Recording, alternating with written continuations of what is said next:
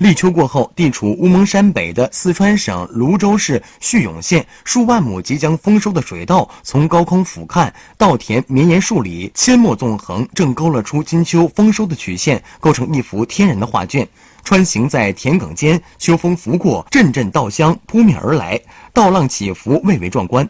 据当地人介绍，盛夏时节，在早晨的阳光照耀下，绿意葱葱，生机盎然，好似镶嵌在田间的翡翠，呈现出一派欣欣向荣的景象。此前，还有在稻田内举办过稻田摸鱼大赛，鱼在秧苗之间游来游去，孩子们也顾不得全身被弄脏，秧苗也割人，在田里寻找。